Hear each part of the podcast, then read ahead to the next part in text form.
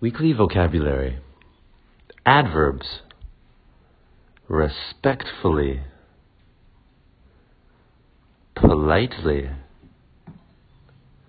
Silently. Boldly. Terribly. Jealously. Gracefully